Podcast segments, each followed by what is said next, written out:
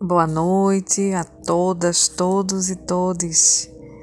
Nosso Evangelho do Coletivo Gerações, Espíritas pelo Bem Comum,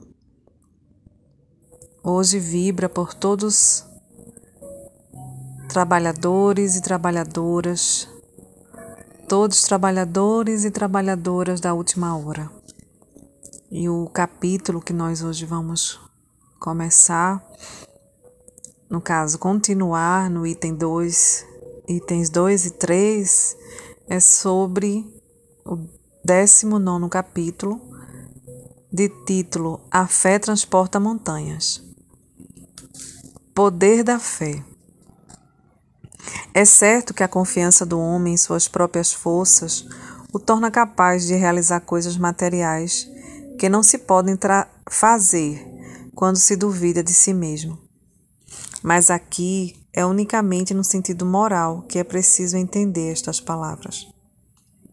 As montanhas que a fé transporta são as dificuldades, as resistências, a má vontade que se encontram entre os homens, mesmo quando se trata das melhores coisas.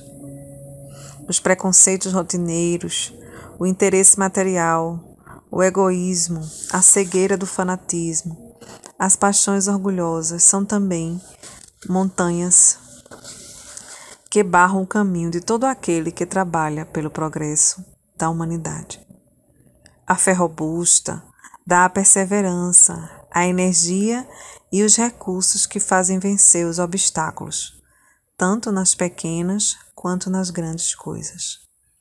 A fé que é vacilante provoca incerteza, hesitação, de que se aproveitam os adversários que devemos combater.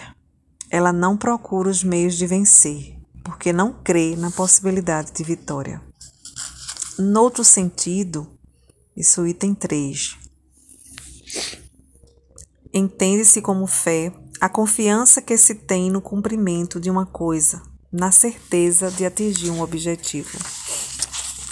Ela dá uma espécie de lucidez, que faz ver pelo pensamento os fins que se tem em vista e os meios para atingi-los, de modo que quem a possui caminha, por assim dizer, com total segurança.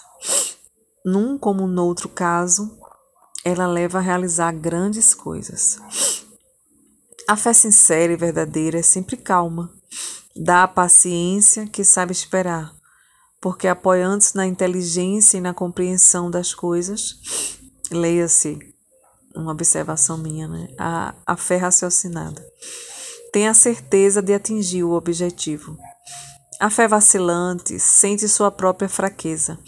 Quando é estimulada pelo interesse, torna-se enfurecida e acredita que, aliando-se à violência, obterá força que não tem. A calma na luta é sempre um sinal de força e de confiança. A violência, ao contrário, é uma prova de fraqueza e dúvida de si mesmo. Interessante esse item, esses dois itens, porque eu lembrei agora de um conceito de humildade, né?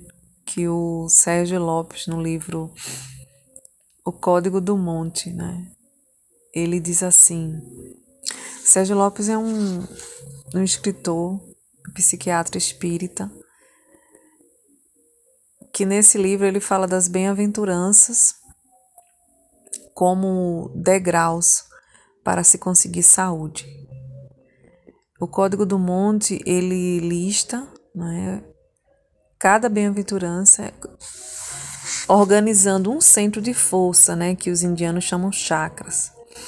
E no na base dessa montanha, né, ele vai subindo como se fosse a montanha, né, do, do, do, do, do qual Jesus, no Monte Tabor, se não me engano, ele começa a falar sobre a humildade, né?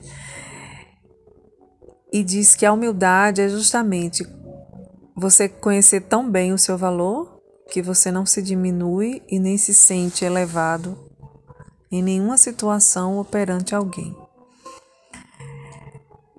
E é isso, quando a gente tem a fé que o Espiritismo nos fala, né, da fé raciocinada, a gente tem calma na luta. Quando a gente perceber, principalmente nesses dias que vêm, né, pessoas violentas, pessoas acaloradas, com entusiasmo que chega a euforia, né? Porque querer algo é ir atrás com calma, com trabalho, com consciência. Esperar no sentido de agir para que algo bem melhor venha e mude, né? Mude a realidade nossa, do mundo, do Brasil, que é o que nós esperamos no processo de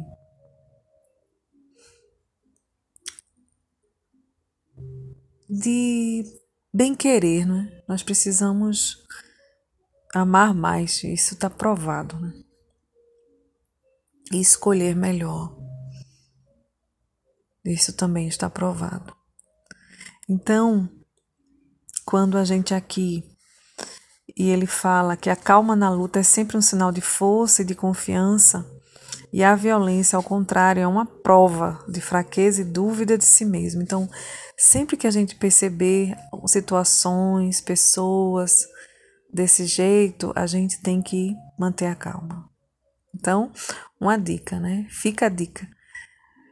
Nesses dias vindouros, a gente pode até expressar o que a gente gosta, o que a gente quer, mas não brigar com quem pensa diferente ou quem puxar briga, né? Tem um ditado que diz: não briga dois quando um não quer. Com tranquilidade, com alegria, já basta, gente, já basta de tanta dor, de tanta coisa que a gente vê por aí que, que nos faz triste. A gente, ninguém suporta isso, ninguém suporta viver numa terra, num país em que não se vê mais a alegria, não se percebe mais as coisas bonitas, a gente não busca, né? Que a gente busca a alegria, as boas conversas, os bons diálogos, mesmo com as pessoas que a gente acha ou ache que podem não ter, porque a gente se surpreende. Né? É na religião que muitas pessoas encontram força, e um velho sacerdote disse assim: Profeta, fala-nos da religião. E ele disse: Tenho eu falado neste dia sobre alguma outra coisa? Não é a religião todos os atos e reflexões?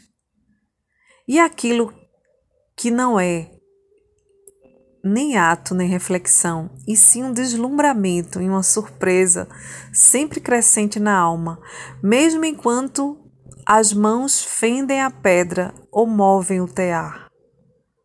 Quem pode separar sua fé de suas ações, ou suas crenças de suas ocupações? Quem pode despender suas horas dizendo isto é por Deus e isto por mim mesmo? Isto é por minha alma e isto outro é por meu corpo. Todas vossas horas são asas que batem pelo espaço, passando de um eu ao outro. Aquele que usa sua moralidade como se fosse sua melhor vestimenta seria melhor que estivesse nu. O vento e o sol não cavarão buracos em sua pele e aquele que delimita sua conduta pela ética aprisiona seu pássaro canouro numa jaula. A canção espontânea não vem por meio de barras e arames. E aquele para o qual a adoração é uma janela, para ser fechada, mas também para ser aberta, ainda não visitou a casa de sua alma, cujas janelas permanecem abertas de aurora a aurora. Vossa vida diária é vosso templo e vossa religião. Sempre que entrardes nele, levai convosco o vosso todo. Levai o arado e a forja, e o malho e o alaúde, as coisas que haveis criado por necessidade ou por deleite. Pois em devaneio vós não podeis alçar-de-vos acima de vossas conquistas, nem descenderdes abaixo de vossos fracassos. E levai convosco todos os homens, pois na adoração vós não podeis voar mais alto do que suas esperanças, nem rebaixar-se mais do que seu desespero. E se vós anelais conhecer a Deus, não sejais, portanto, solucionadores de enigmas. Em vez disso, olhai ao vosso redor e vê-lo, e vê-lo-eis brincando com vossas crianças. E olhais para o espaço, vós o avistareis caminhando sobre as nuvens, estendendo seus braços no relâmpago e descendo com a chuva. Vós o vereis sorrindo nas flores, e enquanto elevando-se e agitando suas mãos nas árvores. É isso. Que a nossa fé seja maior. Não maior que nós, mas maior que nosso medo. Porque o medo paralisa. Já dizia uma frase que o medo é uma pequena morte que traz a completa aniquilação. Vencerei meu medo. Permitar, permitirei que ele passe por sobre e através de mim. E quando ele tiver passado, olharei para trás e verei que só restará e só restou eu.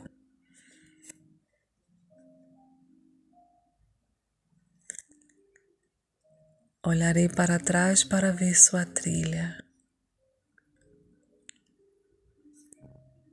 É isso. Que a gente vença na nós mesmos.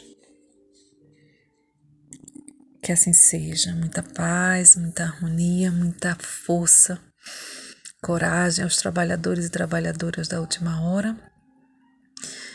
Que a gente possa transpor as montanhas de nós mesmos, vencendo o ímpeto da, vi da violência, que não é sinal de força não é.